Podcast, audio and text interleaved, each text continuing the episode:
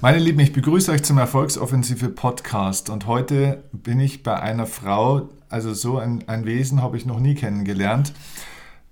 Mein Interviewgast heute ist Beate Sander. Wenn ihr sie noch nicht kennt, aber vielleicht hat der ein oder andere von ihr schon mal gehört oder gelesen, wahrscheinlich wenn dann gelesen, weil sie hat unzählig viele Bücher auch schon geschrieben. Äh, Beate Sander ist Börsenexpertin, Aktienprofi. Das Interessante ist, Frau Sander ist 81 Jahre alt und hat erst mit 59 Jahren angefangen, sich mit Aktien, mit der Aktienthematik, mit dem Börsenhandel zu beschäftigen. Sie war davor nämlich eine Lehrerin und war, glaube ich, über 40 Jahre, ne, waren sie im, im, äh, im Beruf ganz ja. normal Vollzeit tätig. Und dann hat sie irgendwann, das wird sie uns jetzt gleich erzählen, sich angefangen mit dem Thema zu beschäftigen und hat dann innerhalb von einigen Jahren ein sehr, sehr beachtliches äh, Vermögen aufgebaut, zu dem wir dann später auch noch kommen. So, und heute ist sie hier im ähm, Erfolgsoffensive Podcast, weil es ganz erstaunlich ist. Frau Sander nimmt nämlich, finde ich, den meisten Menschen eigentlich alle Ausreden, die man so haben kann, warum man sich nicht mit dem ganzen Thema beschäftigt, nämlich zum Beispiel die Ausrede, ich bin ja schon viel zu alt oder die Ausrede, das ist ja alles so schwierig, das kann man sich gar nicht mehr anlernen, das ist alles so kompliziert oder Aktien sind ja so gefährlich oder die Ausrede, man braucht ja am Anfang ganz viel Kapital und dafür habe ich ja gar kein Geld.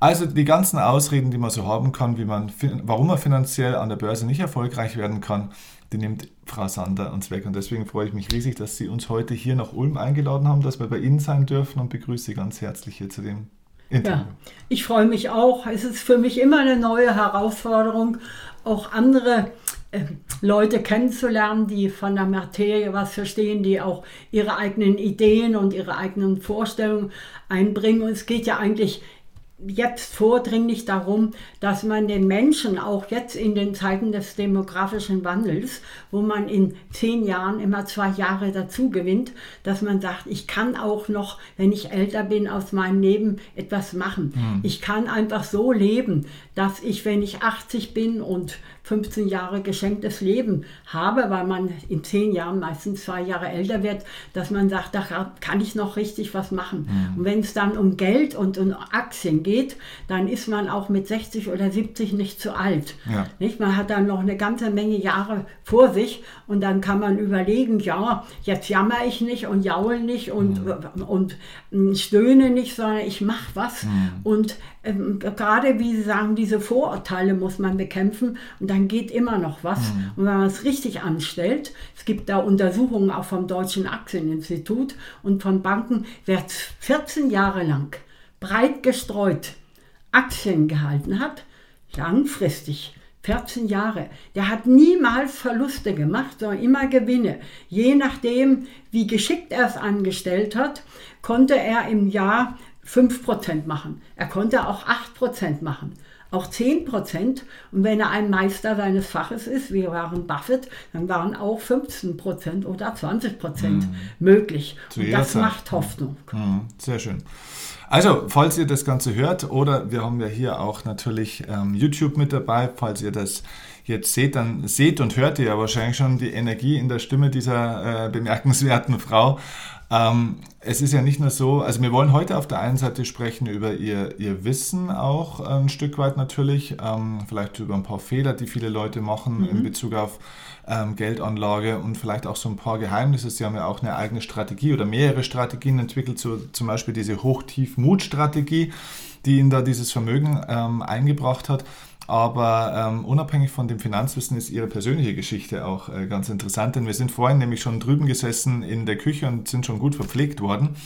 Ähm, und da haben Sie schon angefangen, über Ihr Leben zu erzählen. Und das ist ja eigentlich bemerkenswert, denn Sie waren ja also Sie sind Leistungssportlerin durch und durch. Ähm, Sie waren DDR-Jugendmeisterin im Hockey.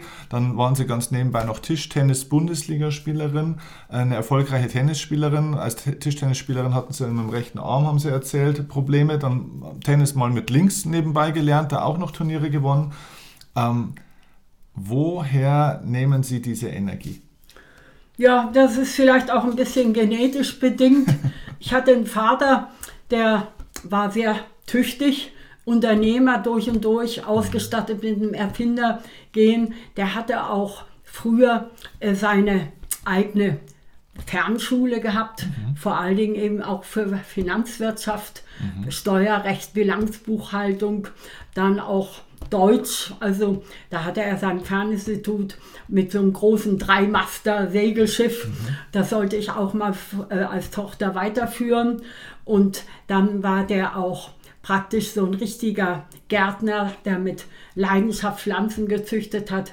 Also dieses Leistungsprinzip, ich gebe mich voll für etwas hin, nicht? als Unternehmertum und in der Freizeit und auch noch mit Gartenbau. Und auch ähm, für ihn war es natürlich auch nicht so einfach, dass er sowohl einen Doktortitel als auch drei Diplome hatte, aber auch noch äh, immer Möbel selber gebaut hat und sein, seine Villa mit Garten, das hat er alles selber gebaut und mhm. ausgerichtet.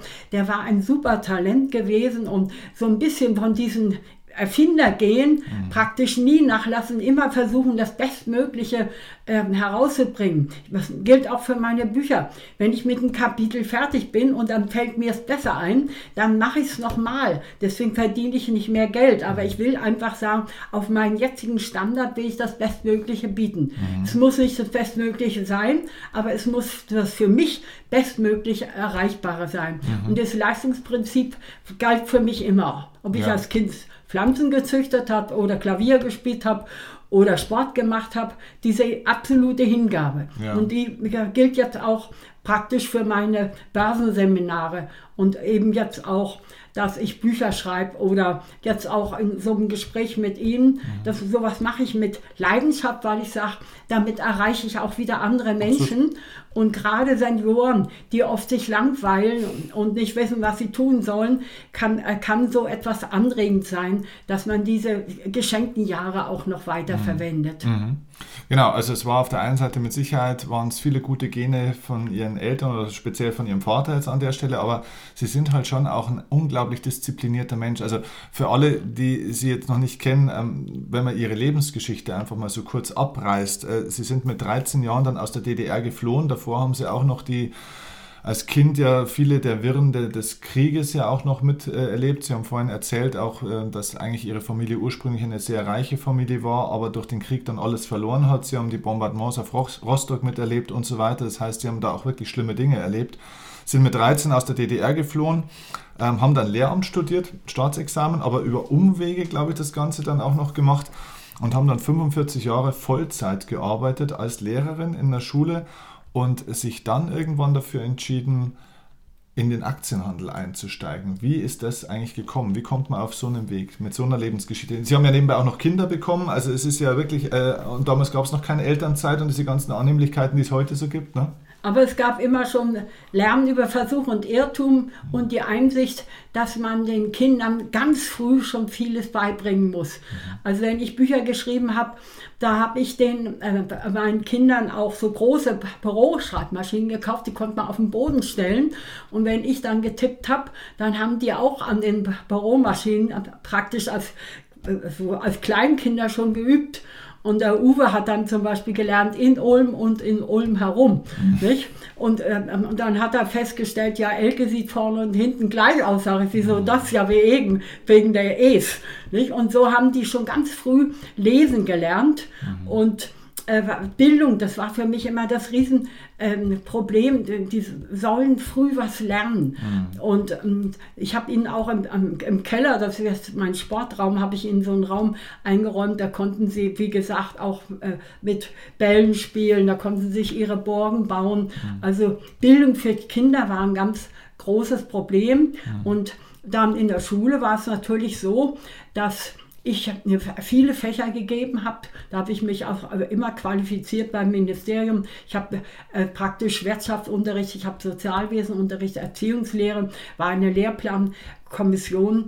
Und weil ich jetzt auch der Wirtschaftslehrer war, hatten wir ja praktisch Ende der 90er Jahre, das werden Sie vielleicht auch noch mitgekriegt haben am Rande, äh, kam dieser neue Markt. Mhm. Und viele haben gedacht, durch DNA-Forschung, auch gerade in der Biotechnologie und äh, praktisch auch äh, bei dem konjunkturellen Aufschwung, haben viele gedacht, ja, wir haben jetzt einen Wohlstand, praktisch einen Aufwärtstrieb ohne Ende. Das Internet eröffnet uns ganz neue äh, Welten. Und der neue Markt ermöglicht uns praktisch mit Kleingeld reich zu werden. So war es in den 90er Jahren. Ja, mhm. das kam. Mhm. Und dann sagte mir mein Schulleiter, der war übrigens äh, begeisterter Aktionär, der hat mich auch äh, neulich angerufen, weil in der Augsburger Allgemeine ein großer Bericht über mich war.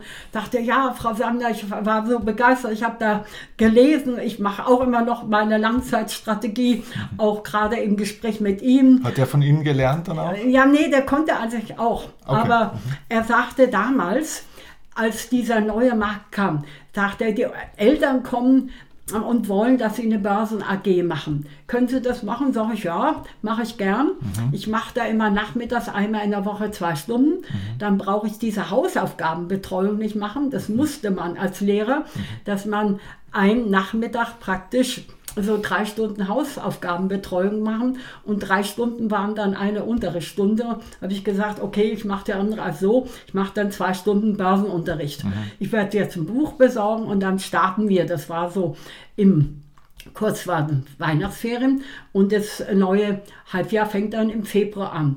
Ja gut, dann habe ich nach einem Börsenbuch geguckt und da gab es keins. Habe ich Schulleiter gesagt, gibt keine Börsenbücher. Es gibt nur ganz hochtrabende für Banken, sonst gibt es nichts. Sagt er, kein Problem, machen Sie, Sie können ja Bücher schreiben.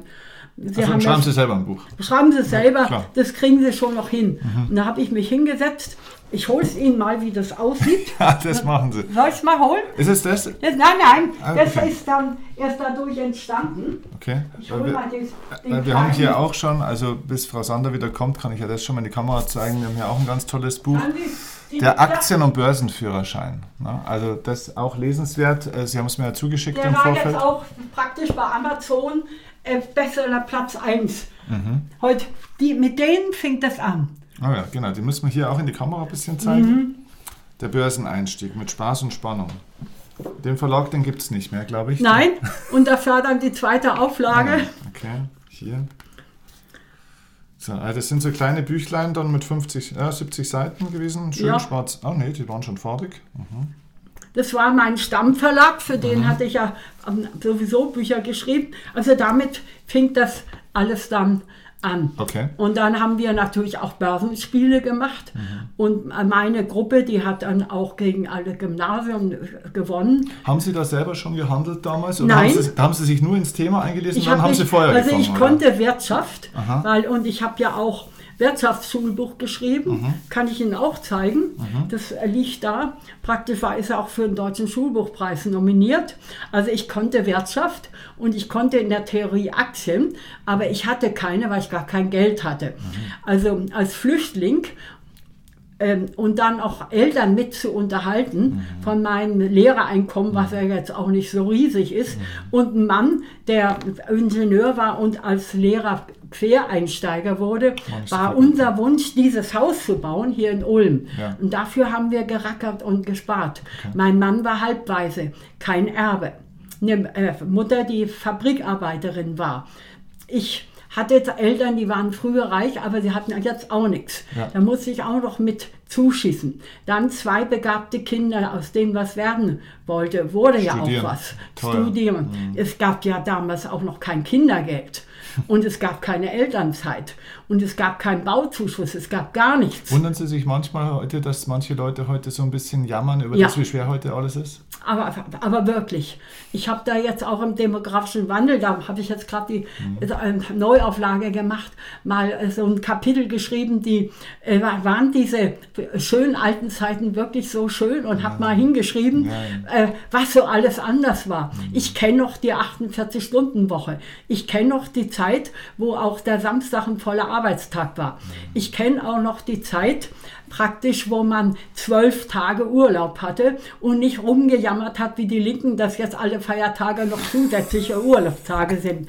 Und ich weiß auch noch, dass wir damals praktisch keinerlei Hilfen gab. Der Mann war Familienoberhaupt, der hatte zu meiner Zeit, hätte der noch bestimmen können, du darfst äh, nicht berufstätig sein. Der musste den Arbeitsvertrag mit unterschreiben. Aber mein Mann hat mich vor allen Dingen deswegen geheiratet, weil er wollte, dass ich berufstätig bin und Kinder habe und berufstätig bin, damit das Haus gebaut mhm. werden konnte. Das war sein Hauptziel. Ja, das heißt, früher waren die Bedingungen sehr, sehr viel härter. Haben die Leute damals dann auch schon so viel gejammert wie Nö, heute? die ja. haben nicht gejammert, das war normal.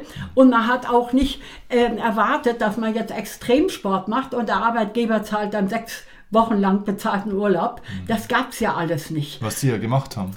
Eben. Mhm. Und äh, man war einfach bescheidener und man hat nicht die Ansprüche gestellt und man war zufrieden, wenn man als Familie, wir hatten so einen ganz kleinen VW-Käfer zu zweit. Nicht? Also mehr gab es nicht. Ich hatte kein Auto, mein Mann hatte dieses kleine Auto.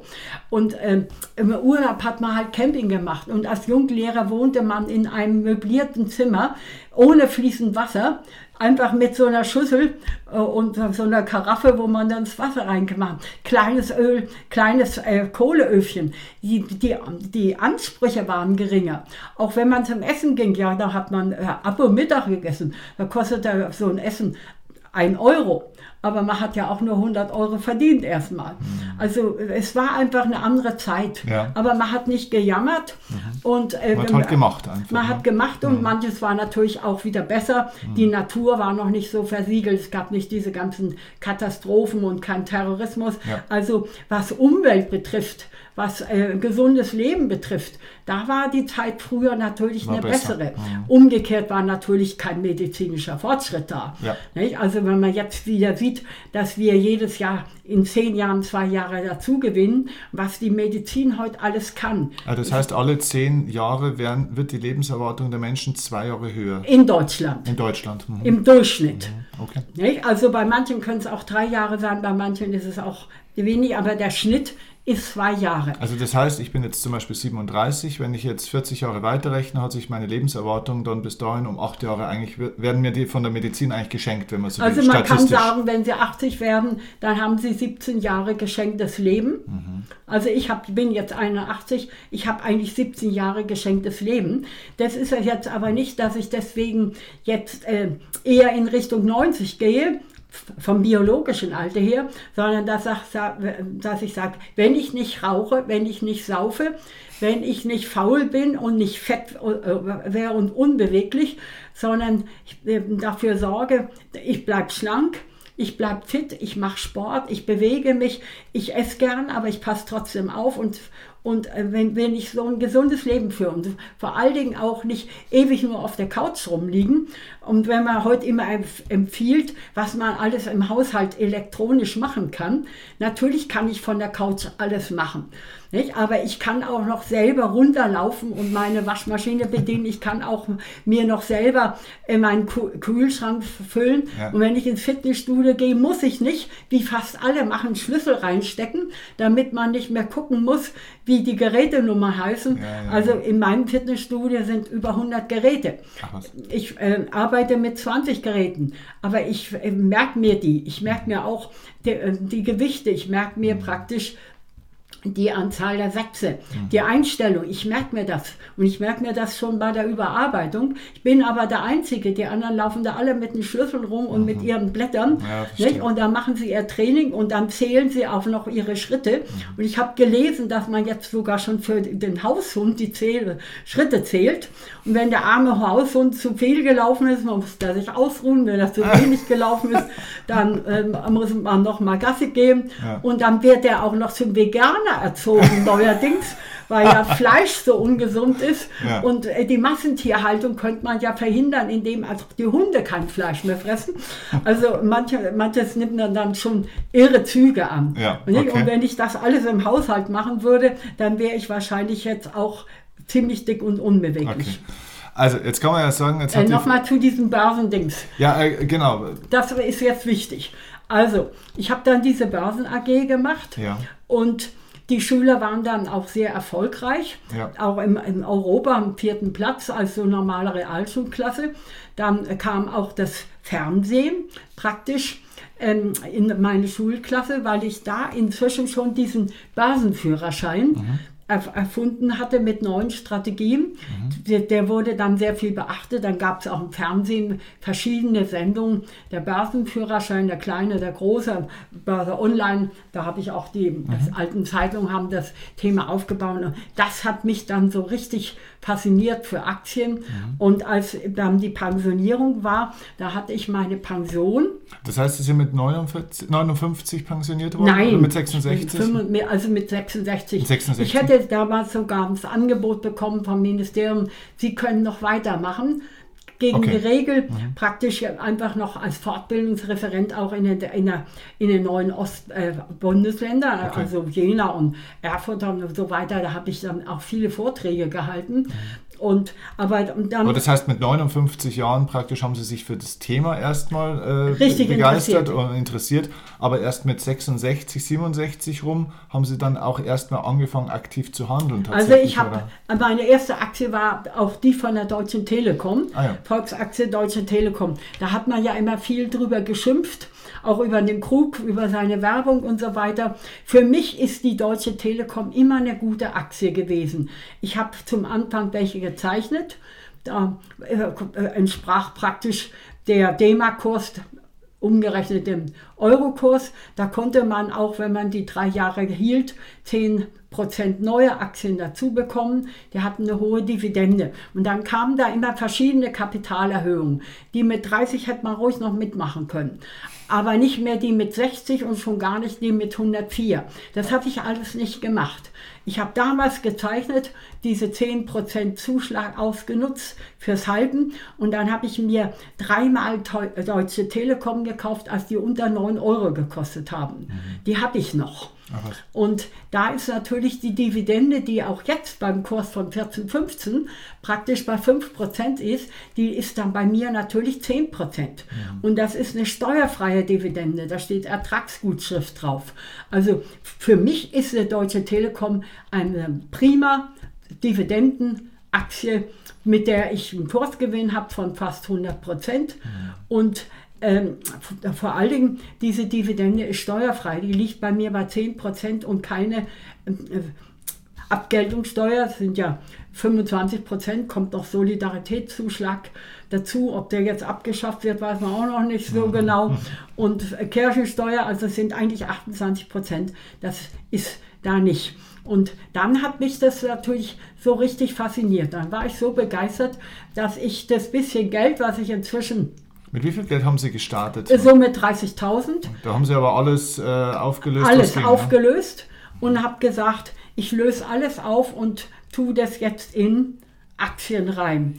Und ich bevorzuge anfangs dividendenstarke Titel und ich gehe auf jeden Fall über 1000 D-Mark, also Euro rein, damit sich die Transaktionsgebühren rechnen und als ich dann so vor fünf, sechs Jahren gemerkt habe, ich habe jetzt eine Million durch die Hochtiefstrategie, wenn Sie da eine Frage stellen, erkläre ich die nachher genauer. Da habe ich dann gesagt, jetzt mache ich nicht mit 1000 bis 1200, sondern 1200 bis 1500. Und wenn ich jetzt handle, mache ich eigentlich immer so 1500, können auch mal 1600, 1400 sein. Aber Pro, pro im- Titel, pro, pro. Titel. Ja, Okay. Und vor Jetzt, allen jetzt habe ich bloß noch zwei Fragen, wenn ich ganz kurz reinfragen darf. Zwei Fragen, bevor wir auch wirklich jetzt in die Aktienthematik einsteigen, hätte ich zwei Fragen noch vorab. Die erste Frage ist, ähm, wissen Sie heute, und Sie müssen es auch gar nicht sagen, wenn Sie nicht wollen, aber wissen Sie heute, wie viel Sie jetzt an Vermögen besitzen durch, durch Ihre Aktienarbeit? Wissen Sie das? also wie Weil Sie wussten ja, gesagt, irgendwann, irgendwann hatten Sie die Million, das wussten Sie ja. Also, wie gesagt, ich unterstütze von meinem Einkommen äh, jeden Monat 600 Euro für meine Kinder und Enkel. Ja. Auch wenn fürs Haus habe ich denen auch gegeben 40.000. Mhm. Und wenn dann mal was Neues ansteht, der Uwe hat jetzt ein äh, großes Familienauto gebraucht und eine neue Küche und ein Reitpferd, dann schieße ich dazu. Also von meinem Einkommen äh, kommt da eigentlich nichts in Aktien rein. Mhm. Und wenn mal große Ausgaben sind, wie die Immuntherapie mhm. bei der Krebsoperation ja. oder jetzt die ganze Kellernachrüstung, um da nie ins Pflegeheim zu müssen, sondern praktisch eher eine Kraft bei sich aufzunehmen. Das bezahle ich sowohl vom Einkommen als auch von Verdiensten durch äh, Unterricht, durch Börsenbücher und so weiter.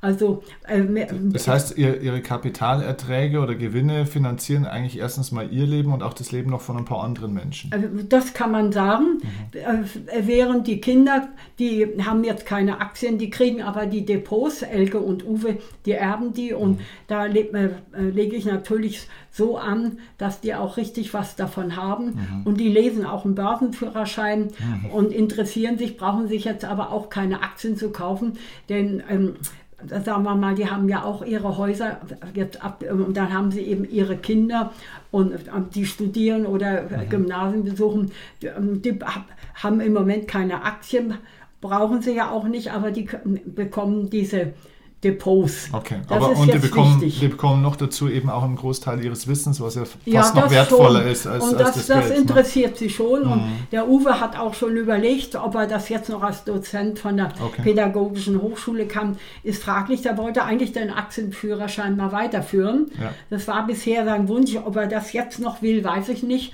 Die Tochter ist, ähm, liest sehr intensiv den Börsenführerschein, auch ihre äh, genau. Nachkommen. Das ist dieses Buch ja, hier. Wir zeigen hier. das nochmal in die Kamera hier, dieses schöne pinke Buch. Das ist auch einfach der Verlagsbestseller. Genau. Also wo gibt es ein Verlagsbuch, was 2001 erscheint und bis zur letzten Woche jetzt 14 Tage lang den Platz 1 bei Amazon mhm. im Börsengeschehen angeführt hat. Das ist beim Buch, was äh, von 2001 bis 2019 nicht so normal. Aber ich mache den natürlich auch alle anderthalb bis zwei Jahre neu und okay. jetzt ist der sogar in diesem, äh, jetzt schon 19 neu aufgelegt worden, obwohl er erst im September 2018 in okay. der neunten Auflage mhm. erschien. Also der läuft richtig gut. Also für alle, die das jetzt hier sehen oder, oder hören, in der Beschreibung, entweder unten für die, die bei YouTube sind im Video oder für alle, die jetzt den Podcast hier hören, unten in den Show Notes sind natürlich Links zu verschiedenen Büchern von der Frau Sander dann da. Schaut mal rein, lest euch die Rezensionen durch, die sprechen auch für sich und holt euch diese Bücher, weil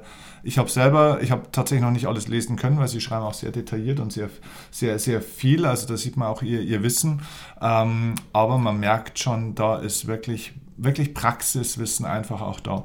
Wie gesagt, aber bevor wir jetzt zu den Aktien nochmal kommen, eine Frage hatte ich ja noch, die ich Ihnen stellen wollte. Sie haben das vorhin gerade so nebenbei ja auch erwähnt, weil Sie haben uns das im Vorgespräch auch erzählt. Sie hatten jetzt vor, vor wenigen Jahren auch nochmal eine, eine Krebserkrankung, eine schwere Krebserkrankung und ähm, haben tatsächlich eigentlich, obwohl Sie sich gegen eine Chemotherapie entschieden haben, ähm, haben das auf, wahrscheinlich durch ihre, durch ihre Einstellung, durch ihre Lebenseinstellung und auch durch ihre Art und Weise, wie sie ihr Leben führen, haben sie das eigentlich jetzt selber in den Griff gekriegt. Praktisch, so kann man das sagen, oder? Ja, sagen wir mal, ich habe das Gefühl, dass der Krebs genau das nicht mag, was ich mag.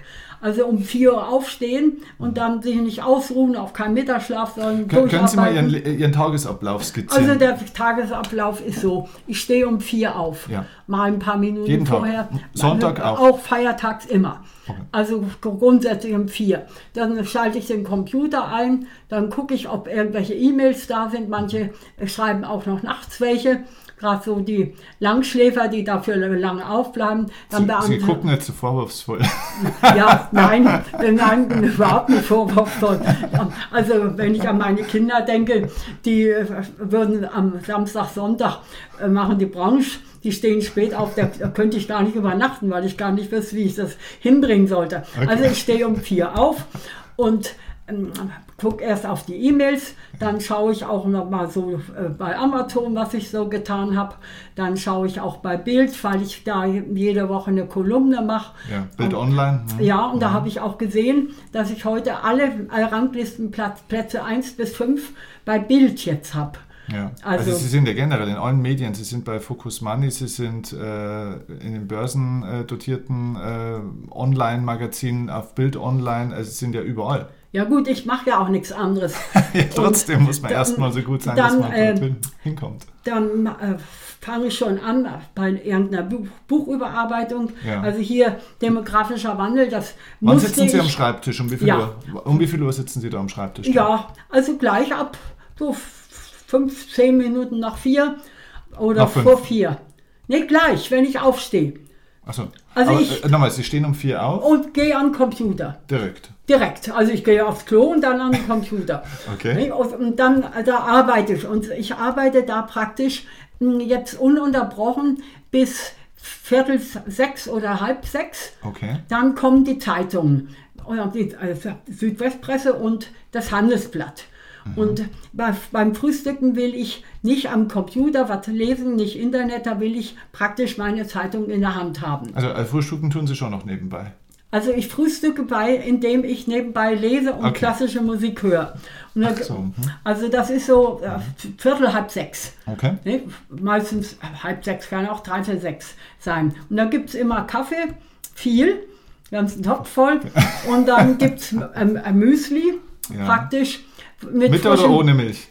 Mit Vollmilch. Ach, schade, weil ich bin der Einzige, der Müsli ohne Milch isst. Jetzt hätte ich gedacht, jetzt finde ich mal eine Verrückte, die das Nein, vielleicht auch macht. sogar, ähm, sogar mit ähm, Vollmilch, nicht mit Magermilch. Ah ja, okay. Aber ich tue immer frisches Obst rein. Ja. Ich habe das ganze Jahr im Garten immer frisches Sie bauen es Obst. ja selber an, Ihre Sachen. weil ich ja. anbaue, ich habe Himbeeren, Brombeeren, Johannisbeeren und Pstätzchen und Äpfel jede Menge. Und äh, meine Äpfel von den kleinen Buschbäumen, die, ähm, die, da habe ich auch immer noch welche, die hier rumstehen, die sind aus meinem Garten. Und da kommen auch immer in- ins Müsli zwei rein, Okay. klein geschnitten, oder dann Orange oder äh, Clementine, Mandarine, Kiwi, äh, sowas. Also dann frühstücken Sie und Sie lesen nebenbei dann die, die Zeitung. nebenbei. Wie Das- viel Uhr ist es dann? Ja, ähm, das, das dauert schon so 20, 25 Minuten. Ah, mhm. Und dann, je nachdem, wie spät es ist, mache ich dann noch wieder am Computer weiter oder auch nicht. Manchmal habe ich äh, auch Wäsche zu versorgen oder sonst was. Und dann fahre ich um halb sieben pünktlich, fahre ich ins Fitnessstudio. Halb sieben morgens. Immer halb sieben morgens, aber nur werktags. Wochenends ist es viel zu voll und ich muss auch aufpassen ähm, beim Autofahren, weil ich nicht schnell lenken kann durch meine Armverletzung, dass ich praktisch nur so früh fahre, weil ich dann praktisch auf einer Spur direkt praktisch von meiner Garage aus bis zum Fitnessstudio, da habe ich keinen Spurwechsel, denn wenn da plötzlich Notfälle sind, dann äh, hätte ich Probleme. Nicht? Okay. Und, und, das, äh, und ich kann es nicht riskieren, meinen Führerschein zu verlieren. Denn wenn ich jetzt irgendwie einen Unfall baue, ich habe noch nie mein- in meinem Leben einen Unfall gebaut, noch noch nie an meinem Leben einen Strafpunkt bekommen, aber es könnte passieren. Und wenn das mit 80 passiert, ist mein Führerschein los. Ja. Deswegen fahre ich so früh ähm, und wenn Glatteis und Schneetreiben ist, fahre ich gar nicht. Dann mache ich aber um die Zeit bei mir zu Hause praktisch eine Stunde hartes Sporttraining. Und zwar mit Also es ist keine Ausrede für Sie praktisch, wenn irgendwas nicht geht, sondern machen Sie das zu Hause. Dann mache ich, mache ich mit dem Rad und zwar ziemlich scharfes Training. Dann äh, mache ich Übungen mit einem Seil. Da habe ich so ein Seil wie im Fitnessstudio auch angebracht. Dann äh, jongliere ich mit Tennisbällen. Dann äh, spiele ich Handball an die Wand. Da hat mein Sohn mir jetzt auch noch an die Wand so, ein, so sch- sch- schnelle Sachen angebracht, dass die Bälle noch schneller zurückfallen und dass die Wand nicht beschädigt ist. Und dann spiele ich auch noch Fußball und übe also dann also Elfmeterschießen direkt an dieses schwarze Feld. Und das, das mache ich dann auch eine, eine, eine Stunde. Und dann ist es, dann ist es kurz vor acht. Ja, also beim Fitnessstudio ist es so, bis man dann da ist und sich umgezogen hat. Ja. Und dann muss man auch die Schuhe austauschen und so weiter. Ja. Dann ist es dann wirklich um sieben und dann mache ich so 75, 80 Minuten, aber ohne Pause. Okay. Dann mache ich einen Saunadurchgang Ah, ja. praktisch und dann mache ich noch ne, so heiß-kalt, knallkalt, Ja. auch jetzt, äh, wo es draußen nachts noch friert, Ja. mache ich noch so ein bisschen Widerstandstraining mit heiß-kalt, so äh, und dann fahre ich wieder heim, dann ist Dann es so ist meistens neun. so Viertel zehn. Ja. Mhm. Und dann äh, mache ich wieder am Computer und dann esse ich sehr früh mittags und zwar schon so zwischen 10 und halb elf. Also haben ja auch schon mehr gemacht als die meisten Leute bis um drei nachmittags. Ja, und dann nehme ich meine letzte Mahlzeit so zwischen drei und vier ein, weil ich Intervallfasten mache. Ja. Mhm. Also ich äh, habe, äh, es war dann auch keine Pause unbedingt von 16 Stunden, aber so von 40 Stunden, das mache ich aber jeden Tag. Seit wann machen Sie das? Das mache ich jetzt schon so oh, Vierteljahr. Wenn ah. wir allerdings Vorträge sind, so wie auch jetzt bei der Börse München, also praktisch nicht Börse München, sondern Aktienclub München, dass ich Vorträge habe, dann äh, esse ich dann schon abends auch was. Mhm. Also bei Veranstaltungen mache ich kein Intervallfasten, aber sonst mache ich das jeden Tag. Mhm. Also all das wie sonntags immer. Aber das heißt, Sie machen das eigentlich noch gar nicht so lang mit dem Intervallfasten. Ja. Das heißt, Sie haben es früher anders gemacht. Merken Sie da jetzt für sich eine Verbesserung mit dem Intervallfasten? Och. Oder warum haben Sie das angefangen? Hm, sagen wir mal so, es bekommt mir auf jeden Fall gut mhm. und ich habe das Gefühl, ich nehme dadurch jetzt auch nicht unbedingt ab, aber auch nicht zu. Mhm. Also man kann sein Gewicht schön halten, ja. das schon. Und es äh, tut bestimmt jetzt meinem Darm äh, gut. Also der Krebs scheint das jetzt auch nicht so zu mögen. Sie machen es dem Krebs so richtig ungemütlich, der ist ausgezogen dann jetzt einfach. Also so würde ich auch sagen. Ja. Vor allen Dingen eben durch diese ganzen Aktivitäten, ja. dass ich eben auch mich anstrenge. Mir sagen manche immer, ja, du kannst doch nicht wie ein Verrückter da am, am Rennrad und dann sehen, dass du ne, praktisch mit mittelschwerer Einstellung einen Kilometer in unter zwei Minuten, das ist doch hoch anstrengend. Sag ich, das ist hoch anstrengend. Aber wenn ich das jeden Tag mache, ist es problemlos. Schlimm ist, wenn die Leute ganz selten was machen, dann gewinnen sie irgendeinen Gutschein. Nicht? Für irgendeine so eine abenteuerliche Sache, wo sie nicht fit sind, das ist die gefährliche Sache. Mhm. Nicht, dass die tägliche kurze Anstrengung macht überhaupt nichts aus. Mhm. Das Ungewohnte. Mhm. Man kann auch noch mit, wie Ellie mit äh, 85 weltmeisterlich Klavier spielen. Wenn man das aber äh, aufhört, praktisch als junger Erwachsener, kann man es jetzt nicht wieder anfangen. Mhm. Das sind die Dinge. Ja. Aber jetzt nochmal auf Ihre Frage zurückzukommen. Also das Startkapital war 30.000 und diese Million habe ich wahrscheinlich so seit fünf, sechs Jahren habe ich diese Millionen, die habe ich aber locker verteidigt. Ja, aber also die ich, halten Sie mehr oder weniger so? Die halte ich, okay. aber dass ich überhaupt die Millionen haben konnte, das waren, war vor allen Dingen der große Crash 2008, 2009. Mhm. Da das ist ja trotzdem unglaublich, von 30.000 Euro Startkapital im Alter von 66 Jahren, innerhalb von 15 Jahren machen Sie eine Million draus. Das ist ja was, das, das, schaffen, das schaffen ja sogar die absoluten großen Börsenprofis nicht. Ja gut. Warum da, ist das so? Was machen Sie denn da anders? Also das ist meine Hoch-Tief-Mut-Strategie. Die ja, habe ich erfunden ja. in dem Crash 2000. Erklären Sie mal, was, was ist diese, dann können wir mal einsteigen. Also Sie haben eine Strategie entwickelt, die heißt Hoch-Tief-Mut-Strategie. So, was, was ist das? Also das ist folgendes. Diese Hoch-Tief-Mut-Strategie ist die Erfolgs Erfolgsformel für Börsengewinne schlechthin. Sie funktioniert aber nur, wenn Sie langfristig anlegen, also schnelles rein und raus geht mal gar nicht. Langfristig? Langfristig, heißt? also so wie Warren Buffett sagt, ich kaufe nur Aktien, wenn ich sie für immer behalten will. Okay. Das ist der Grundgedanke. Ja. Wenn ich sie nicht für immer behalten will, kaufe ich sie nicht. Das ist mein Grundgedanke auch. Sollte ich mich vertun und so einen Schrotthaufen drin haben wie Steinhoff, dass ich mich irre, dann verkaufe ich die komplett. Das ist dann ein Fehler, den man gemacht hat und dann behält man die Aktie nicht. Wann Aber, wissen Sie, ob es ein Fehler ist oder nicht? Ja, weil, das hat man bei Steinhoff dann gemerkt, ne? dass plötzlich dann Bilanzbetrug und all solche Sachen aufkamen. Ja. Mhm. Und dann ist diese Aktie von über 6 Euro bis auf unter 10 Cent okay. abgesoffen. Ja, und, wenn man, und das ging auch ganz schnell. Man konnte vielleicht aus den 6 Euro noch ein 1 Euro bekommen, aber viel mehr nicht. Und die gehört dann raus. Oh, also ich habe die jetzt gar nicht gehabt. Aber wenn ich sie gehabt hätte, wäre es auch für Pion so gewesen. Pion war Biotech-Wert. Die hatten mit großen Ambitionen, haben die äh, praktischen Werkstoff entwickelt aus Fledermäusen, aus der Fledermausspucke. Da haben die gesagt, okay, wir schaffen es, ein Präparat mit der Fledermausspucke zu machen, dass das Zeitfenster beim Schlaganfall das meistens bei drei, Jahr, drei Stunden liegt. Man sagt, wenn jemand einen Schlaganfall bekommt, kann man, auch wenn er schwer ist, oft noch innerhalb von drei Stunden es hinkriegen, dass der nicht nur überlebt, sondern auch nachher ja nicht in Windeln dahin vegetiert. In Windeln dahin vegetieren, nicht sprechen können, sich nicht bewegen können, ist schlimmer als der Tod, würde ich sagen. Ja. Nicht? Ist meine Ansicht, dann wäre ja. der Tod noch eine Gnade. Ja. Aber die haben dann gesagt, wir schaffen das Zeitfenster auf zehn Jahre. Ich erkenne an dem, was Sie jetzt da erklären, dass wenn Sie auch sagen, und dadurch wird das klar, was ist eine Aktie, die ich für immer halten würde, Sie beschäftigen sich tatsächlich auch mit dem Produkt und mit der Firma im Detail. Das heißt, Sie kennen die Firma und das, was Sie machen. Das muss sein. Mhm. Und jetzt gerade bei Pion, die haben das gesagt, und da haben, ähm, ist der Kurs nach oben gesprungen.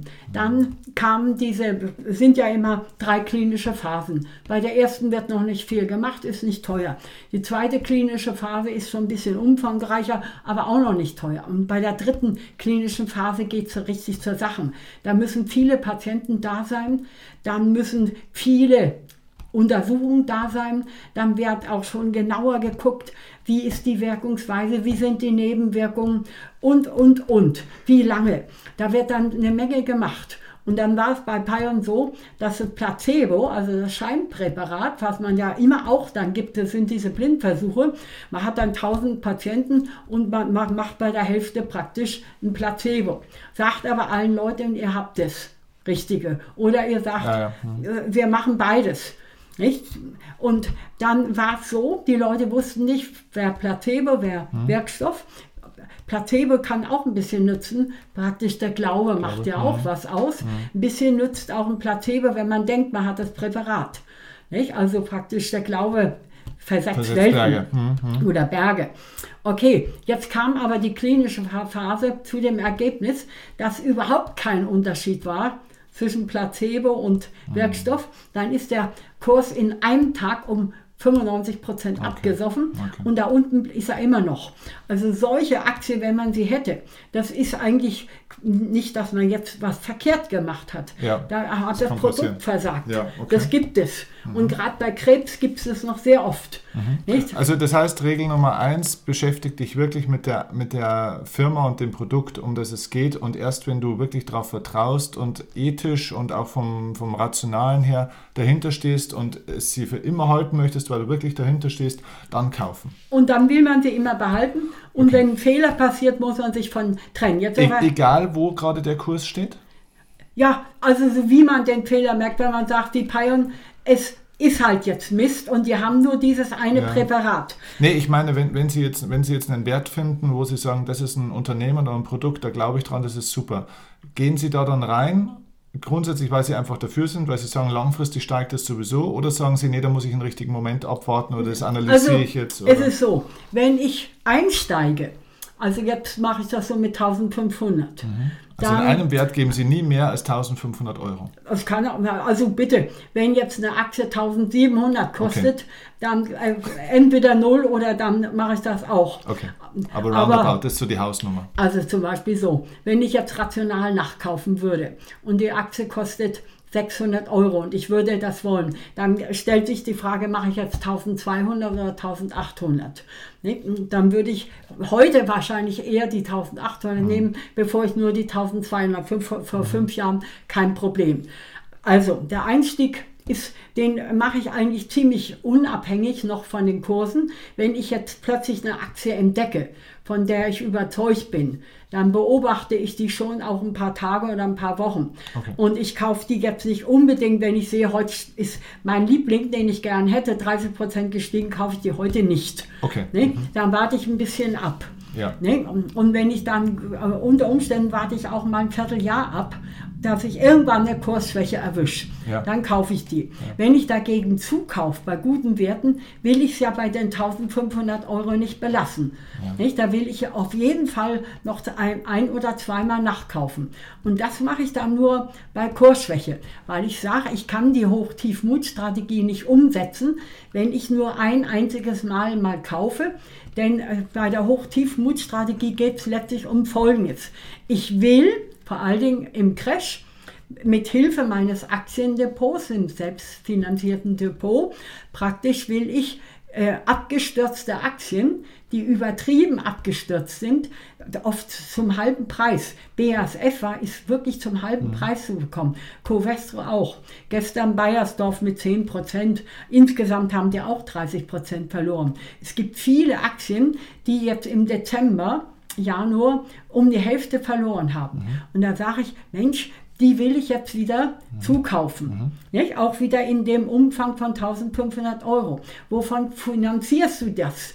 Dann habe ich ein paar Aktien, die haben, weil ich sie ja langfristig halte, für immer, und auch mal praktisch welche entdeckt habe, die man Einhörner nimmt, nämlich Einhörner nennt, nämlich junge Unternehmen, die praktisch einfach das Gehen mit äh, sich bringen, dass sie richtig nach oben gehen. Okay. Da habe ich auch so beim Groß, großen Depot, ich habe über 100 Titel, hat man auch mal ein Einhorn dabei. Sei es durch Zufall, sei es durch Glück, mhm. sei es durch Können. Mhm. Ich habe als Einhorn ganz früh entdeckt Nemetschek. Mhm. Weil mich der Professor Nemetschek mit seiner ganzen Innovation, Bausoftware, äh, haben die planen, bauen, nutzen, mhm. Multimedia. Nicht? Also nochmal, was machen wir, weil, dass wir da nicht zu weit wegkommen jetzt davon, dass ja. die Leute das verstehen. Also das heißt, Sie haben in Ihrem Portfolio dann einen Wert, der ist extrem gut gelaufen. Ja.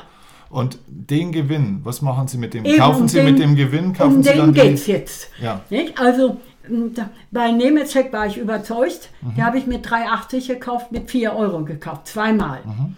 Nicht? Damals mit 1200, 2400 Euro reingesteckt.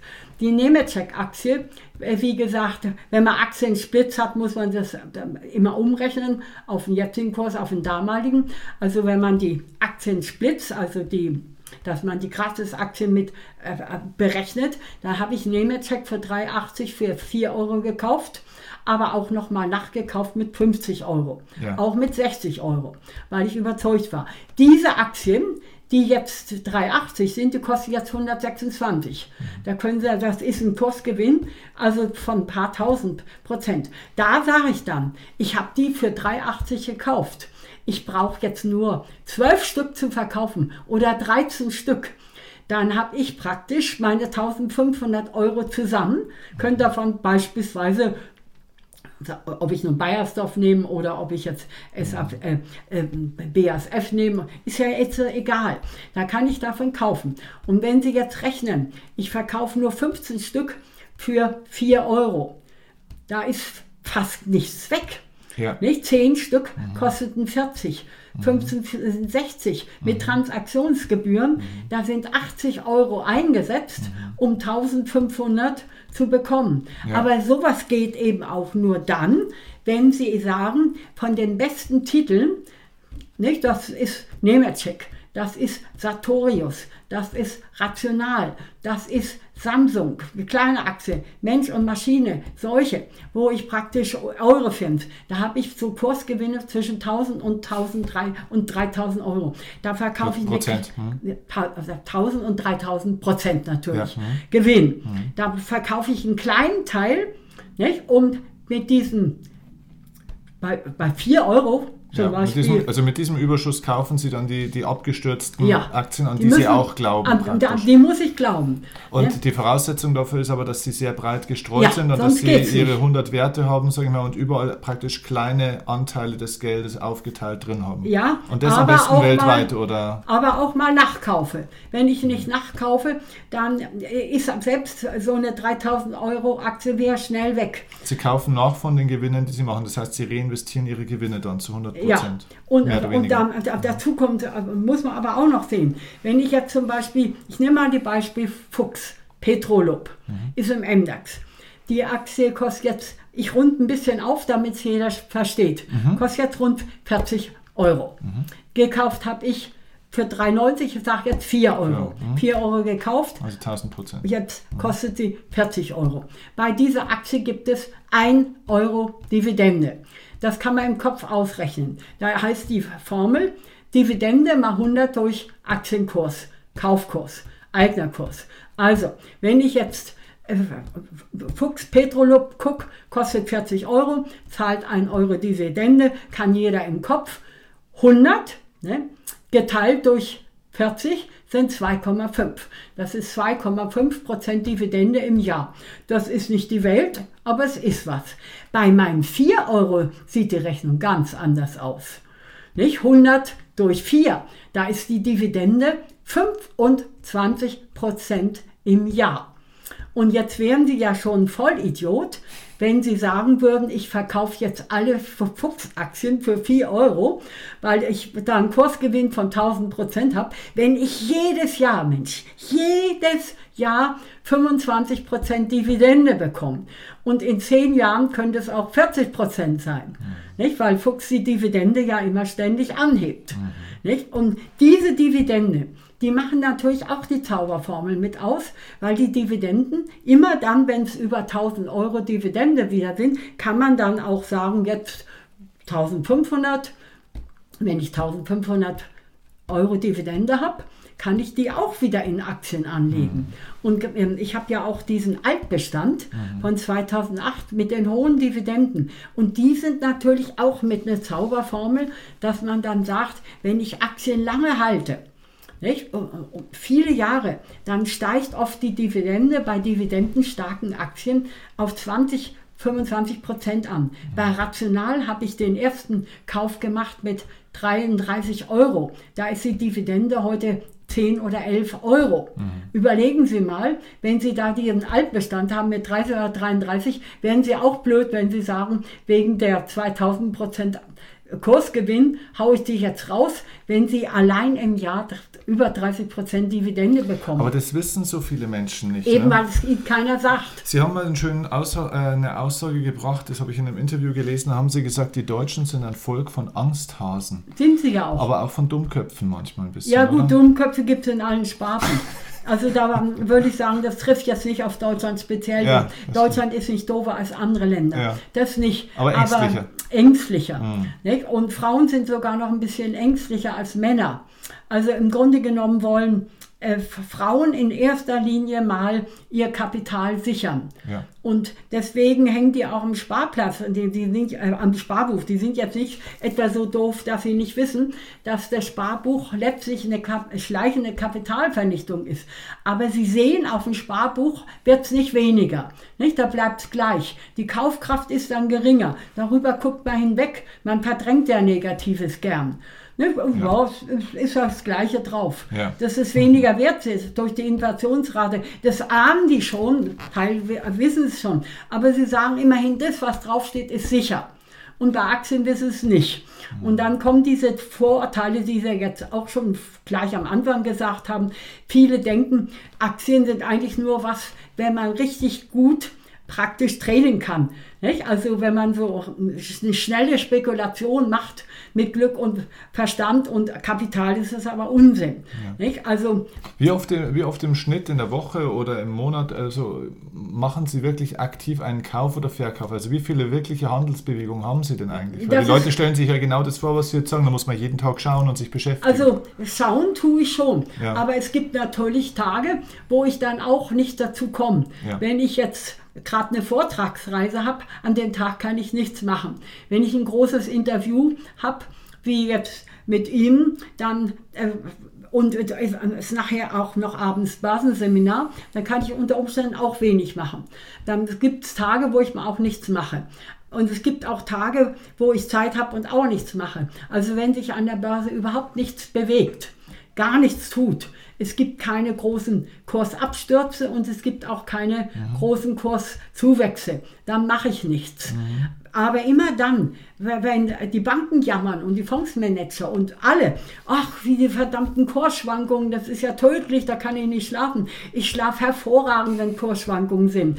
Die liebe ich, weil ich sage, bei Kursschwankungen, Kursschwankungen sind auch gut für Leute mit Mut, kann man auch sagen. Da finde ich immer Aktien. Im Crash gibt es viele, die abstürzen, wenig, die nicht abstürzen, die gibt es aber auch. Mhm. Ich habe in jedem Crash zum Beispiel erlebt, dass Biotech, das ist eine Aktie aus dem Nasdaq, die machen sehr viel bei Krebsforschung äh, und Alzheimer-Forschung. Mhm.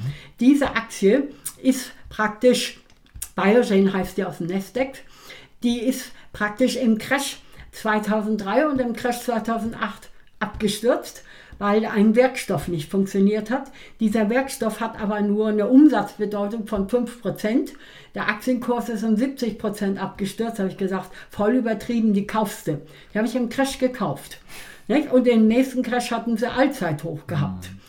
Aber der, der, Schlüssel ist halt, dass sie sich wirklich mit dem Unternehmen beschäftigen, weil, weil, viele schauen nur auf die Charts oder auf Zahlen das und so. Ist ja eigentlich Vergangenheit. Und das ist Vergangenheit. Ja. Das ist Vergangenheit. Okay, ähm, jetzt würde ich ganz gerne mal noch auf das Thema gehen. Gibt es denn Ach so, so mit Angsthasen, ja. Noch für, ach so. Ja, genau, aber das leitet vielleicht so ein bisschen auf, auf das Thema auch ein. Was sind denn so vielleicht so die drei größten Anlagefehler, die vielleicht die Menschen auch machen? Vielleicht sogar auch unabhängig von Aktien. Warum, was, was machen die Leute bei der Geldanlage falsch? Warum werden die meisten Leute finanziell nicht erfolgreich? Also, das viele einfach nur jammern und sich auf den Staat verlassen oder mhm. Forderungen stellen. Also das hat jetzt nichts mit Aktien zu tun, mhm. das ist die Lebenseinstellung mhm. generell. Und wenn man jetzt auch noch hört, es soll dann praktisch für Niedrigverdiener soll es noch die Möglichkeit geben, dass sie mehr Rente kriegen, aber bitte ohne Überwachung. Also ich meine, Überwachung müsste dann schon sein. Wenn es so weit geht, dass man Ansprüche stellen kann, ohne dass auch noch überprüft wird, das heißt dann Diskriminierung. Heute läuft äh, oft alles nicht mehr, weil sich die Leute ständig diskriminiert werden. Auf dem Parkplatz ist ein Frauenparkplatz. Die Frauen fühlen sich diskriminiert, weil sie meinen, man traut ihnen nicht zu, dass sie so gut fahren können wie die Männer. Die beschweren sich, weil sie sagen, das ist Diskriminierung pur. Die Männer beschweren sich, weil sie dort nicht parken sollen, obwohl sie ja gar kein Bußgeld zahlen müssen. Also das ist heute schon so ein Problem, dass man wegen jedem Dreck diskriminiert wird, mhm. nicht? auch in der Arbeitswelt. Und ähm, dass man dann immer Sündenböcke sucht und immer Ansprüche hat und immer mehr will. Wenn ich schon eine Grundsicherung, also wenn ich jetzt schon noch zusätzliche Rente will als Niedrigverdiener, dann äh, muss ich auch bereit sein, mich überwachen zu lassen. Es kann ja sein, dass ich wenig verdiene, aber mein Partner verdient viel. Oder ich habe was geerbt, das wird da alles rausfallen. Ja. Also, das also der erste Punkt wäre praktisch äh, Einstellung, mangelnde Einstellung, mangelndes Engagement, Passivität, ja, oder? Eben, dass man auch mhm. immer nur andere verschuldigt hat. Wenn ich äh, in der Zeit, wo wir so viele Arbeitsplätze suchen, äh, keinen Job finde, muss ich auch mal mich fragen, liegt es nicht auch an mir? Mhm. Nicht? Wir haben ja jetzt nicht Zeiten äh, wie jetzt in Indien, wo praktisch sich äh, 25 für einen Platz bewerben. Ja. Da ist es schwierig. Ja. Aber bei uns ist das nicht so. Da, statt dass man auch mal selber über sich nachdenkt, Mensch, war, wieso finde ich eigentlich keinen Arbeitsplatz? Was mache ich falsch? Wird immer nur nach Sündenböcken. Und die Anwälte klagt, klagt, klagt, ja, klagt. Ich sage immer, ich halte, ich verantworte mein Handeln selber. Und wenn ich Mist baue, stehe ich dafür ein. Ich denke gar nicht daran, eine Bayer oder eine Monsanto zu verklagen, nur weil ich da die Aktien besitze. Dann ist, wenn ich da falsch gekauft habe, ist es mein Bier. Okay. Hm? Also das heißt, der erste Fehler ist mangelnde Eigenverantwortung. Ja. Was gibt es noch für Fehler, die die also, Leute machen? Der Hauptfehler? Also dann auch diese Trägheit, dass man das laufen lässt oder sagt, was du heute kannst besorgen, das verschiebt getrost auf morgen. Mhm. So, dass man dann auch nichts macht und oder einfach verschiebt. Das sind, und dann natürlich auch solche Charaktermängel, die man eben auch hat, dass man labil ist, dass man keine Disziplin hat. Das mhm. ist auch mit diesen Vorsätzen zum Neujahr. Was machen die Leute nicht alles für Vorsätze, was sie alles im neuen Jahr besser machen wollen? Was bleibt davon übrig? Das heißt, sich auch zum Beispiel Wissen anzueignen, so wie die das, ja. Sie das gemacht haben. Sie haben es entschieden und haben das einfach Ja, vor allen Dingen auch, wenn ich die Gewerkschaften äh, sehe, praktisch, da wird immer Arbeit nur als schlimmstes Übel praktisch dargestellt und auch viele Leute, die gucken, wie viele Jahre müssen sie noch arbeiten. Das hat man mich oft gefragt, wieso müssen? Dürfen, sage ich. Hm. Freuen, dass ich es noch kann. Nicht? Also diese ganze negative Einstellung zur Leistung, zum Leistungsprinzip, zum Arbeiten. Auch jetzt das ganze Getue habe ich jetzt auch mit dem ARD. Ja, wir müssen den Tag so einplanen, dass es nicht über zehn Stunden geht, weil da welche in der Gewerkschaften sind und dann ist das verboten, dann kriegen sie eine Klage an den Hals. Also dieses ganze Gejammere, Gejaule, sich nicht verantwortlich fühlen, verdrängen, Charaktermängel, keine Disziplin, keine äh, auch jetzt beim Essen, ich esse auch gern, aber ich will, muss aufpassen, dass mein Gewicht halt. Will ich. Nicht? Und daran liegt es. Aber und das sind jetzt mal allgemeine Fehler. Wenn man jetzt auf die Aktien kommt, ja. ist der größte Fehler wahrscheinlich der, dass man praktisch nur mit ganz wenigen Aktien rumzockt und nicht breit streut. Breit gestreut, nie bereut, ist ganz wichtig. Mhm. Und genauso wichtig ist, äh, meide die gefährlichen vier. Euphorie, Panik, Angst und Gier. Diese Sprüche sind alle von mir, die Sie so lesen. Mhm. Äh, dass man also sich davon einfach leiden lässt. Dass man zum Beispiel aus Angst im Crash alle seine Aktien aus dem Depot schmeißt. Die Banken freuen sich, wenn man das tut. Die sagen, verkauft jetzt alles. Warum? Weil jeder Titel Transaktionskosten bringt und das, was übrig Klar. bleibt, soll ja wieder angelegt werden. Kann man generell sagen, dass eigentlich Emotionen bei der Geldanlage am besten einfach mal außen vor sein sollten? Sollten, aber die Börse selber ist auch emotional. Ja, natürlich. Das darf man nicht vergessen. Nicht? Also ich habe das auch letzte Woche gesehen bei Kronis. Ähm, die Kronis-Aktie, die ist am Morgen praktisch um 10% runtergegangen. Am Abend war sie um 1% im Plus. Mhm. Ich habe das morgens gesehen, ich habe dann auch gleich gehandelt. Nicht? Und da, Sie fragten ja vorhin, ob ich jeden Tag handle. Also es hängt immer davon ab, ob was los ist. Ja, Wenn viel los ist mit äh, viel Bewegung im Crash oder auch im Dezember sind manche Aktien etliche in, in einer Woche 30, 20, 30, 40 Prozent gesunken. Einige gingen aber auch gegen den Trend nach oben. Mhm. Gerade im Biotech-Sektor und auch im Immobiliensektor hatten die Aktien im Dezember keine Verluste gehabt. Die Immobilienaktien hatten in der Zeit, das nennt man Branchenrotation, sogar großteils ihre Höchstkurse gehabt. Russische Aktien die im, äh, praktisch im Februar, da war ein kurzer Russland-Crash für zwei Tage, sind die um 20 Prozent runtergegangen. Mhm. Die haben alle jetzt auch gestern wieder Allzeithochs gehabt. Mhm. Habe ich auch mit YouTube was gemacht, russische Aktien, äh, praktisch Norris Nickel kaufen, Lukoil kaufen Tasneft kaufen, die sind alle gestiegen, haben riesige Dividenden, ganz niedrige Bewertung. Mhm. Also der Handel hängt immer davon ab, ob was los ist. Es kann mhm. sein, dass ich an einem Tag drei Käufe und drei Verkäufe mache. Und dann machen Sie mal eine Woche gar nichts. Und dann kann es sein, dass ich in der Woche nur einen einzigen ja. mache. Das hängt immer ab, ob, ob was passiert. Und okay. jetzt. Also das heißt, Einstellung ist ein Fehler, nicht breit genug gestreut ist ein Fehler Emotionen, Angst, Euphorie, Panik und was was Gier. Das sind die, die großen Gefahren, sage ich jetzt mal, von vielen Leuten, die Leute in die Verluste treiben.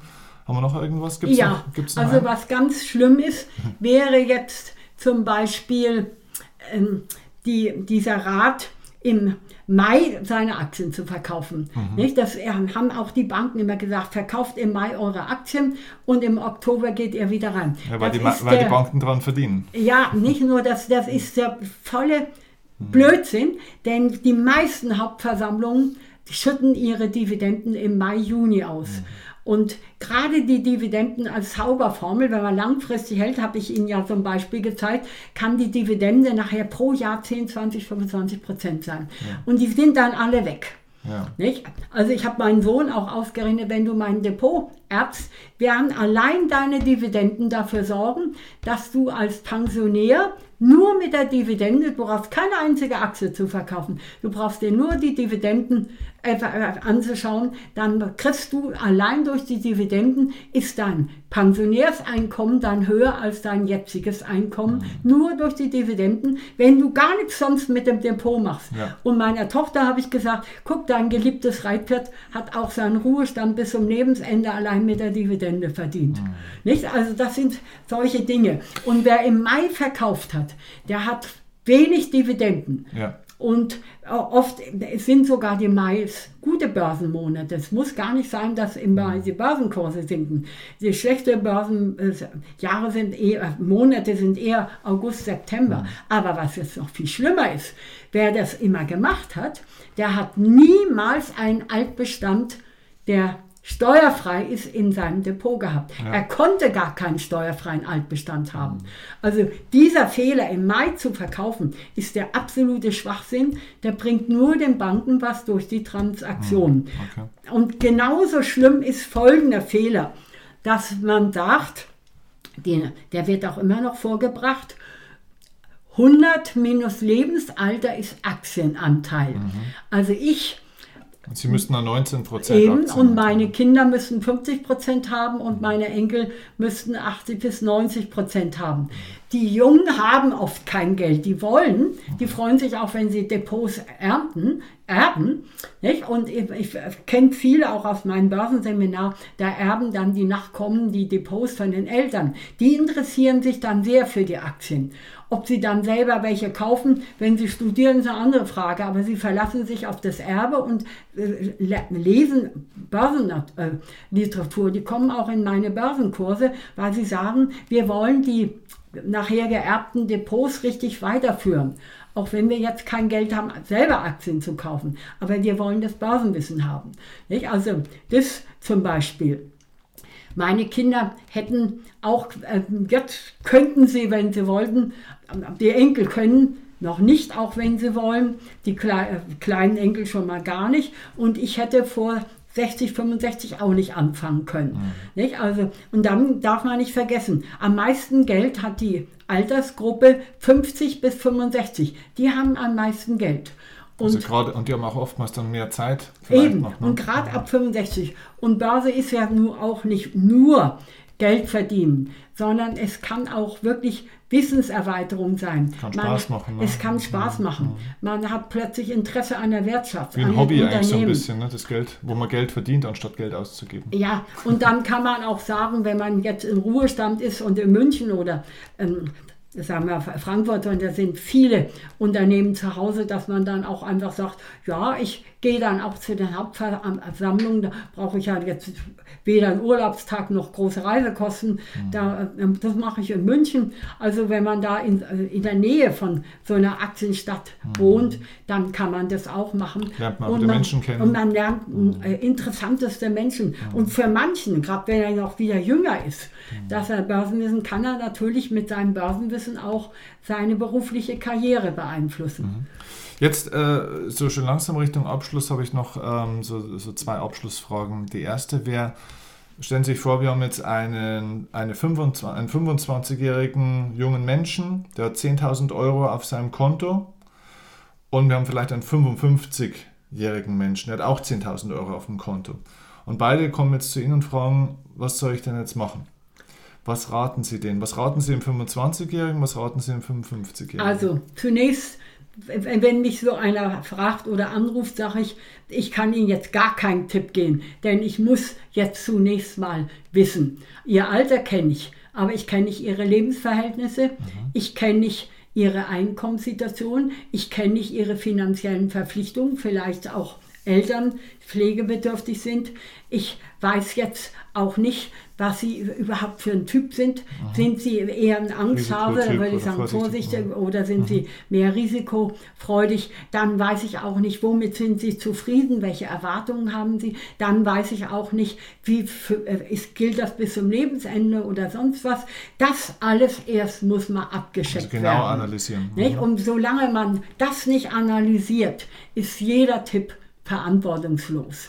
Was man dann, bei beiden äh, empfehlen könnte, wahrscheinlich wäre, beschäftige dich mit dem Thema, ohne dass du jetzt gleich irgendwie aktiv werden musst. Also, dass man sagt, also ohne Literatur geht es nicht und bilden sich bitte nicht ein, dass ein Schnupperkurs reicht. Wenn Sie äh, tanzen oder reiten oder Tennis spielen, mhm. auch da müssen Sie üben auch beim äh, Musikinstrument, das kann man nicht gleich und Börse kann man auch nicht gleich.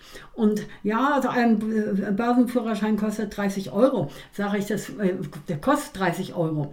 Und wenn Sie in ein Börsenseminar gehen, kostet das sogar 100 Euro oder mehr. Aber wenn Sie mal Tausende, vielleicht 100.000 verdienen wollen, dürfen Ihnen diese 30 Euro nicht jetzt schon leid tun. Und es gibt welche, die wollen wirklich Millionär werden, sind aber zu geizig, sich in, die kaufen, fragen dann, haben sie noch den alten Börsenführerschein vielleicht mit 50 Prozent Nachlass? Sage ich, habe ich, aber würde ich Ihnen jetzt auch nicht unbedingt empfehlen. Nicht? Also ähm, dann, dann, spielt dieser Geiz oft auch mit Absolut. herein. Ja. Aber jetzt generell mal, würde ich mal sagen, wer überhaupt nur 10.000 Euro hat, nicht, dass er sagt, ich habe 100.000, aber ich will nur 10.000, sondern er hat nur 10.000 Euro. Dann würde ich sagen, Leute mit 10.000 Euro sind Einzelaktien zu riskant. Ja. Da würde ich jetzt aufteilen mit etwa so Einsatz zwischen 1.000 und 2.000 Euro. Ja. äh, in gute ETFs und in gute die schon Aktien. breiter gestreut sind Ja. praktisch für sich. Mhm. Und dann kann man auch noch sagen, wenn ich das jetzt für meinen Nachwuchs plane, also für Kinder, Enkel, dass man dann sogar Multi-Asset-Mischfonds, das sind also Mischfonds, die bestehen aus Aktien, Anleihen, aber nicht wie die schlechten, die alle im Minus liegen. Hälfte Aktien, Hälfte Anleihen ist Shit. Nicht? Bullshit kann man sogar sagen. Ja. Weil, Schön, dass Sie es sagen, weil sonst kriege ich wieder böse Mails. dass ich böse also Worte sage ich mal jetzt. Ja, Sie haben, Sie haben völlig recht. Ja. weil die Anleihen nichts bringen. Wenn ich dagegen jetzt so ein Multi Asset Mischfonds, das ist halt ein Mischfonds, der sagt, wir haben Aktien und Anleihen, aber die Anteile können zwischen 5 und 95 Prozent schwanken. Da würde man jetzt sagen, eigentlich ist das jetzt ein Aktienfonds mit ein bisschen Anleihen gemischt, aber da Mischfonds beliebter sind, gerade bei Angsthafen, die wollen nur Mischfonds, machen wir eigentlich einen Aktienfonds. Wir sind aber keine Betrüger, deswegen mischen wir die Anleihen bei, vielleicht mit 5%. Damit wir aber überhaupt gar nicht erst in den Verruf kommen, Betrüger zu sein, machen wir gleich ein Modell, Modell dass wir sagen, 95, zwischen 5 und 95 Prozent sind die Anteile. Die können Aktien sein, können Anleihen sein. Jetzt haben wir Aktienanteil 95 Prozent zu 5. Wenn mal wieder eine Hochzinspolitik käme, dann würde man übergangsweise danach 10 zu 90, 20 zu 80, 30 zu 70, irgendwann wieder 50 zu 50 haben. Und wenn wir eine Hochzinspolitik hätten, wie letztes Jahr, ja, 1000 am Ende, Ja. da habe ich für drei, Jahr, drei Monate Festgeld 10% bekommen, dann kann man sogar wieder sagen, die Anleihen haben 90%.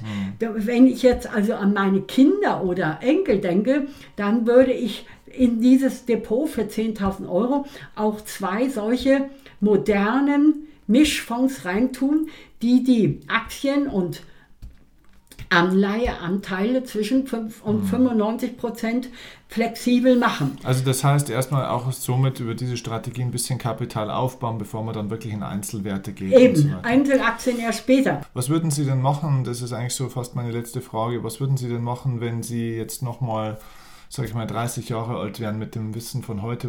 Würden Sie nochmal, was würden Sie anders machen jetzt? Och, da würde ich alles anders machen. Da würde ich mich mal erstmal darauf verlassen, dass ich in, den Vor in Vorstand von der Firma käme. Das würde ich auch schaffen. Nicht? Wenn ich das Wissen, das haben mir schon viele gesagt, Mensch, wir, wenn Sie nicht so alt wären und wir keine Altersgrenzen hätten, wir würden Sie in unserem Echt, Vorstand. Das hätte ich geschafft, das hätte ich auch gemacht, weil ich eigentlich von Natur aus ein Unternehmer bin. Ja, ja, ja. Also ich betrachte mich immer als Unternehmer, Autor, weil ich da auch Erfindungen habe. Also das hätte ich auf jeden Fall anders gemacht. Aber es geht nicht so. Der Spiegel sagt, man kann eigentlich, wenn man einen großen Kompetenzkreis aufbaut, braucht man dazu auf jeden Fall entweder mindestens fünf Jahre oder 10.000 Arbeitsstunden, nur um diesen Kompetenzkreis aufzubauen. Und das ist für einen jungen Menschen, der dann auch oft eine Familie gründet, der eine Frau hat oder einen Mann, je nachdem, der Kinder hat, der selber ein Unternehmer gründet, der auch als junger Mensch von der Freizeit, von all diesen Dingen mehr erwartet, für den äh, ist das eine riesen äh, Herausforderung, das macht kaum einer, dass der dann so irre arbeitet. Ich kann das ja machen, mein Mann ist gestorben, meine Kinder, die, die, die besuchen mich jeder einmal im Monat. Nicht? Dann machen, machen wir uns einen schönen Tag, gehen zum Chinesen essen und gehen mit dem Hund spazieren. Das ist nett, aber das ist dann ein Tag im Monat. Ja. Aber als junger Mensch hat man da ganz andere Erwartungen und dann spielen Freundschaften oder Ehe, dann geht das nicht. Bei mir geht. Ja, aber ich glaube, bei den Zeiten, die auf die Leute jetzt zukommen, werden die Leute schon langsam wieder den Zwang haben, sich mehr beschäftigen zu müssen, weil die Zukunft, glaube ich, nicht ganz so komfortabel wird, vielleicht wie die letzten 20, 30 Jahre für viele Leute.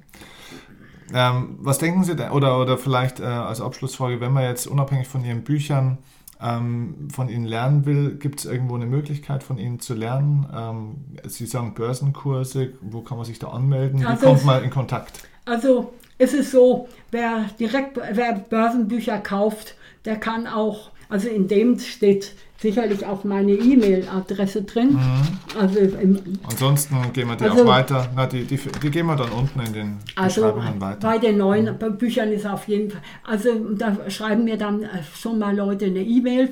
Wenn sie natürlich dann sagen, können sie mein Depot überprüfen, dann sage ich, das ist dann kostenpflichtig. Ich kann nicht, wenn ich beim Buch drei Euro verdiene, dann mich eine Stunde hinsetzen. ja. Es, ähm, dann sage ich, schaut her, ob ihr auch eine Volkshochschule findet, wo Kurse sind. Wenn Ulm nicht so weit ist, könnt ihr praktisch in Ulm die Volkshochschule besuchen. Und dann sage ich eben auch, dass man einfach sich richtig einlesen muss und dann kann man natürlich auch solche Möglichkeiten wie bei Ihnen oder bei Koyak äh, sowas nutzen. Oder auch dann äh, die Kolumnen bei Bild sehen. Also man kann es sich auch selber beibringen, aber dazu braucht man sehr viel Disziplin. Also ich danke Ihnen heute für, für die vielen Fragen, die ich Ihnen stellen durfte. Ähm, Sie haben ja in eigentlich allem, gerade das, was Sie so über Ihre Arbeitseinstellung und so erzählt haben, komplett aus dem Herzen gesprochen. Es ist schön, dass, dass Sie sich die Zeit genommen haben. Vielen herzlichen Dank dafür.